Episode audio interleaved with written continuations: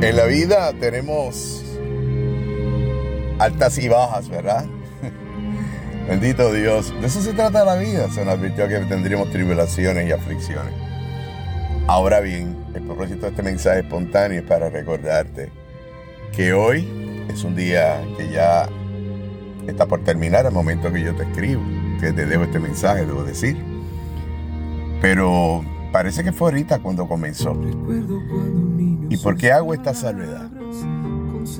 Porque hablando con una persona allegada a mí y que nunca habíamos puesto ese, un tema como el que te voy a contar, el de la vejez, el de llegar al momento donde ves la fragilidad de la vida agudizarse. No es que sea un tema de preocuparse, de, no, es un tema de ocuparse. ¿Por qué?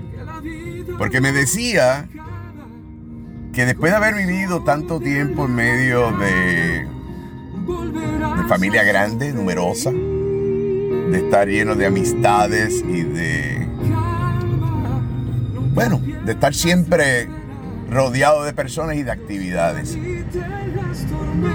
Me dijo lo siguiente, como la canción de una iglesia, inspirada precisamente en una una vida, un caso real de la vida.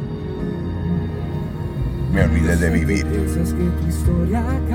Con esto lo que te quiero decir es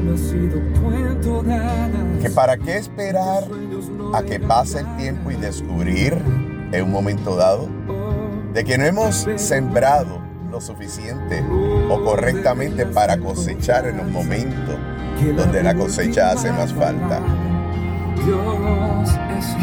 Y aquí acompañado de la canción de fondo de la, una de las alabanzas de Ricardo Rodríguez que dice calma. Me, me, me, obliga a tener, y, con, y lo hago con una gratitud increíble al Padre, no por compromiso, sino porque es, es un asunto de amor, recordarte que en esos momentos cuando a ti te han dado la espalda o cuando te sientes solo, que ya tus hijos te abandonaron o que no están las amistades que tú esperabas allí, te llegaron las condiciones de la vida a, pasar una factura, etcétera, etcétera, etcétera. Quien único va a estar ahí para traerte esa paz que más nadie te puede dar ese Rey de Reyes, el gran yo soy. Por eso que tengas, que tengas calma en el día de hoy te pido. Pero que a la misma vez te muevas a mantener una relación directa con el Padre, mejorándola cada día más. ¿Por qué? Porque Él será quien estará contigo hasta el último respirar tuyo si tú se lo permites. Así que eh, si estás en medio de una tormenta, recuerda que Él permite las tormentas siempre para qué? Para bendecir. Y te bendigo con este mensaje, esperando que, que el Señor de los cielos te cubra con su eterna paz, esa paz que sobrepasa todo entendimiento. Que ese Jesús, nuestro Maestro, que nos dio un legado de vida, estando aquí en la tierra, murió, ¿verdad?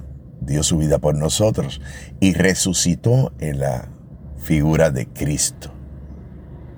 Por eso es que hoy por hoy decimos con, con tanta alegría y tanta seguridad, con tanta fe, que Cristo vive. Búscalo, búscalo y, y acércate a Él y ve sembrando esa semilla, esa relación con Él para el momento que necesites cosechar esa paz que sobrepasa todo entendimiento y que el mundo no te lo puede dar.